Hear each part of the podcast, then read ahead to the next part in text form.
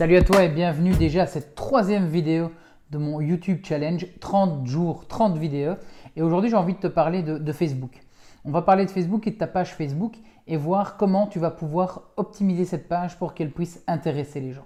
Et en fait il y a une astuce derrière tout ça qui est très très très très simple.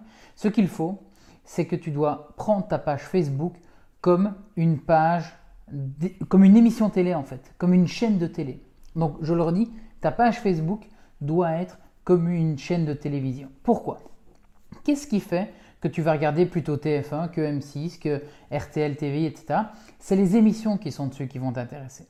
Et donc, il faut vraiment voir ta, page Facebook comme une chaîne télé qui va proposer des contenus qui vont intéresser les personnes.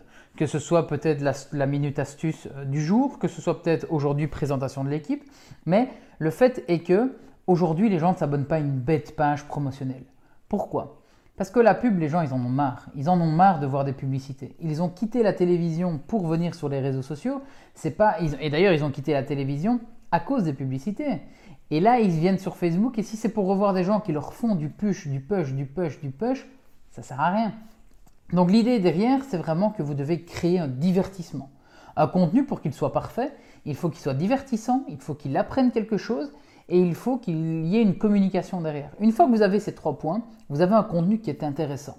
Et donc, je prends souvent l'exemple, si vous n'êtes que divertissant, ben on va vous prendre pour un clown et un divertissement, et donc on ne va pas vous prendre au sérieux. Si vous êtes que dans le délivrable, donc apprendre quelque chose aux gens, là vous allez vous rendre compte que vous êtes trop barbant, le scientifique trop long qui fait son petit texte, etc. Et si vous êtes trop dans la communication, on va dire que vous êtes égocentrique. Par contre, quand vous faites un mélange de ces trois-là, vous créez le contenu parfait qui va donner envie aux gens de s'abonner à votre page. Parce que c'est bien souvent là le problème, c'est que les gens ne se mettent pas à la place des autres. Aujourd'hui, euh, vous qui me regardez, vous avez peut-être, je sais pas moi, 10, 20, 30, 40, 50 produits que vous achetez par semaine, par jour, peu importe, par mois. Est-ce que vous suivez toutes les pages Facebook de ces produits? Non.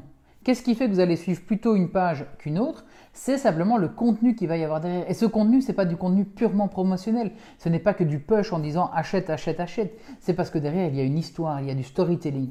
Donc, la conclusion de cette vidéo, elle est très simple. Si tu veux une page Facebook qui fonctionne, il faut que cette page, elle soit une page comme une chaîne de télé. C'est-à-dire qu'il y ait du divertissement, qu'il y ait des choses qu'on apprenne, qu'il y ait de la communication. Et une fois que tu assembles ces trois, points en un contenu, je peux te dire que les gens vont commencer à s'abonner à ta page et à commencer à suivre ton histoire.